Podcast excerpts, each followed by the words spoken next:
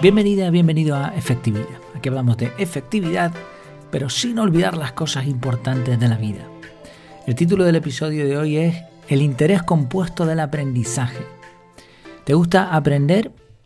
La verdad es que la forma en la que aprende el ser humano es fascinante y seguimos aprendiendo a aprender, lo cual es todavía más increíble. La ciencia sabe mucho de la manera como aprendemos, aunque por desgracia ese conocimiento se aplica poco o bien se enseña poco. Ahora, ¿te gustaría aprender más y mejor? Pues vamos a aplicar, vamos a intentar aplicar, explicar y aplicar un concepto muy interesante del aprendizaje, o al aprendizaje, mejor dicho. Vamos, vamos a intentar sintetizar las dos cosas. Vamos a hablar del interés compuesto. ¿Qué es el interés compuesto? Bueno, si todavía no te has marchado al oír este tipo de, de expresiones, es por dos motivos. O bien ya sabes lo que es, o bien confías en que te dé una explicación sencilla. Vamos a intentarlo. Creo que la definición técnica más corta que he encontrado es la siguiente. El interés compuesto es acumular rendimientos sobre rendimientos anteriores. Hay una fórmula también por ahí, pero bueno, no voy a entrar en materia, te la dejo en el artículo donde me estoy basando para este episodio. Vamos a ilustrarlo de forma muy sencilla. Imagina que tienes 10 euros invertidos. Cada año esos 10 euros te dan un 10% de interés, es decir, te dan un euro. Dicho de otro modo, gracias a tu inversión, cada año ganas un euro.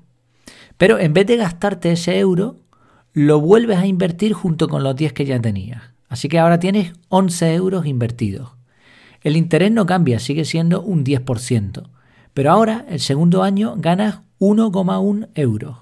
Y al final de cada año vuelves a invertir lo ganado. Y de esa forma, con una inversión inicial de 10 euros y con un interés fijo del 10% vas acumulando ganancias. Pasados 10 años tendrías 25,94 euros. Pasados 20 años 67,27 y pasados 30 174,49. Ojo, esto sin hacer absolutamente nada. Pero vamos a jugar un poco más todavía. Supongamos que además de dejar esos 10 euros iniciales, esos 10 euros que pusiste ahí en una inversión, a que trabajaran solos, cada año metes un euro más de tu bolsillo. Así obtienes lo siguiente.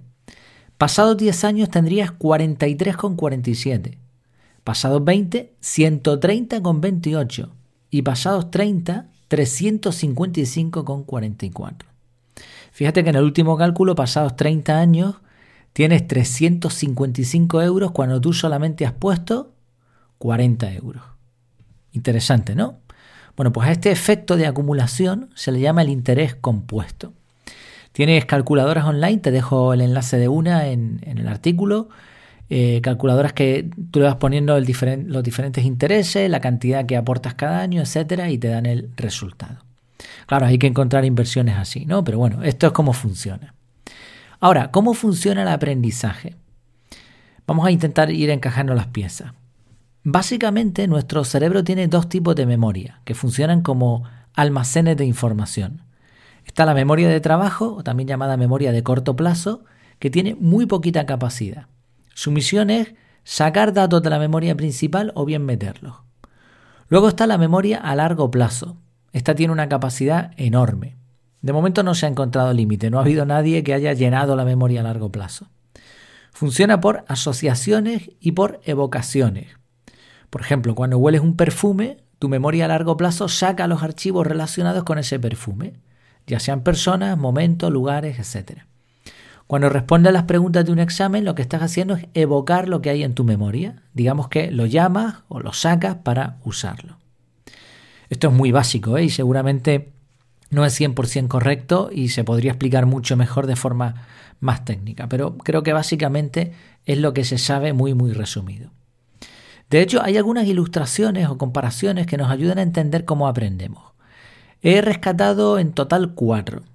Una la vimos hace poquito, es la del dedal y la bañera, que lo vi en el libro Superficiales de Nicolas Carr. Y lo que explica es que la memoria de trabajo es como un dedal y la memoria a largo plazo es como una bañera enorme. Y al aprender lo que hacemos es llenar la bañera a dedales.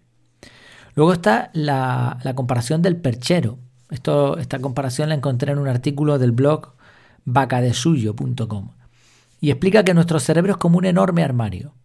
Cuando aprendemos algo nuevo es como si metiéramos una percha.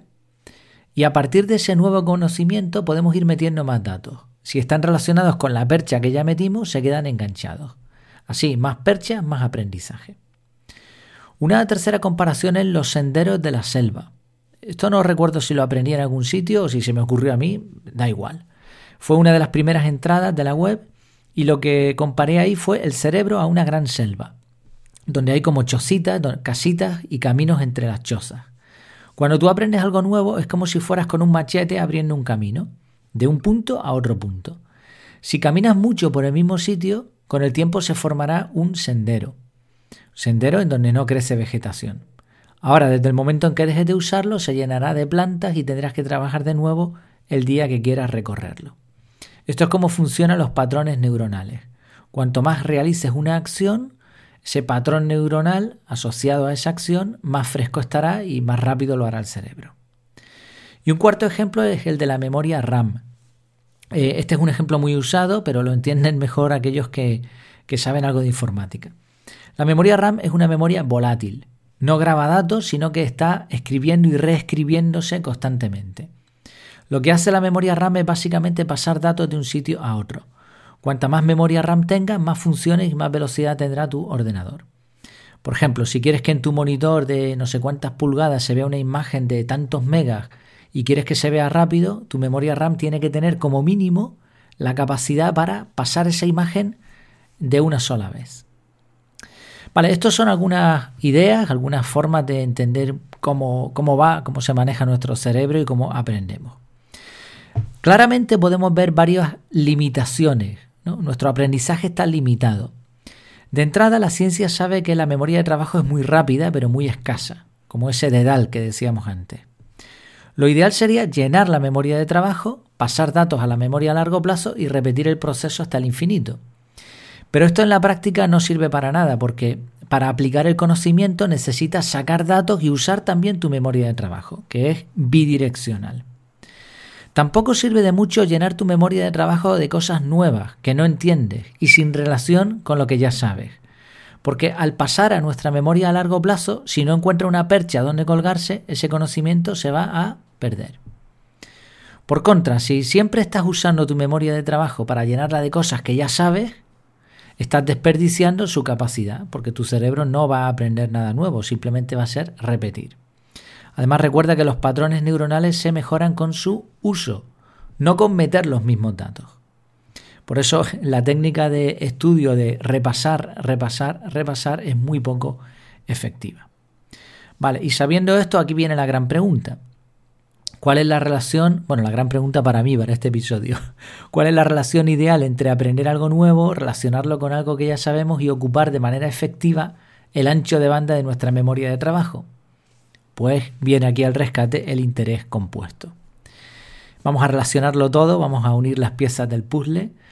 Imagina tu cerebro como un banco, tu propio banco, uno de los buenos, ¿eh? que te quiere y que te da beneficios. ¿Qué crees que habría que hacer para conseguir un interés compuesto? Efectivamente, ir metiendo información nueva, fresca, periódicamente. En el ejemplo inicial pusimos un interés del 10% fijo, la realidad es que esto es muy difícil de conseguir. La mayoría de los inversores saben que el interés es variable. Un día es más, otro día es menos. Pero a un buen inversor esto no le preocupa porque trabaja a largo plazo. Sabe que si lo que hay detrás de la inversión es sólido, pasado un tiempo razonable la acción tenderá a subir. No sabe cuánto, pero sabe que va a subir. Con el aprendizaje sucede lo mismo. Lo ideal sería encontrar la proporción correcta entre algo nuevo, algo que esté relacionado con algo que ya sabes, y así obtendríamos el máximo rendimiento. Pero en la práctica esto da igual, lo que importa es el largo plazo. Si todos los días aprendes algo nuevo, poco a poco el interés compuesto hará su magia y cada vez sabrás más y más y las ideas se irán relacionando unas con otras. Este es el secreto de las personas que parecen que saben de todo. Y no de todo un poco, sino de todo bastante, porque llevan muchos años aplicando el interés compuesto al aprendizaje. Y esta también, por contra, es la razón de por qué algunas personas se quedaron estancadas en el nivel del instituto, en el mejor de los casos, y hasta parecen saber menos cada día. No es una cuestión de cultura, no es una cuestión de educación o de títulos, por decirlo así. El problema es que no dedicaron tiempo a aprender. Así que sí, este episodio es una forma tremendamente elaborada de decir algo muy sencillo. Dedica tiempo siempre que puedas a aprender algo nuevo.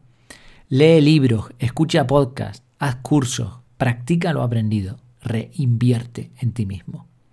No desperdicies tu capacidad de aprender absorbiendo material repetido, información que no podrás aplicar nunca. En vez de eso, aplica el interés compuesto del aprendizaje. Pues muchas gracias por tu tiempo, por tu atención y hasta la próxima.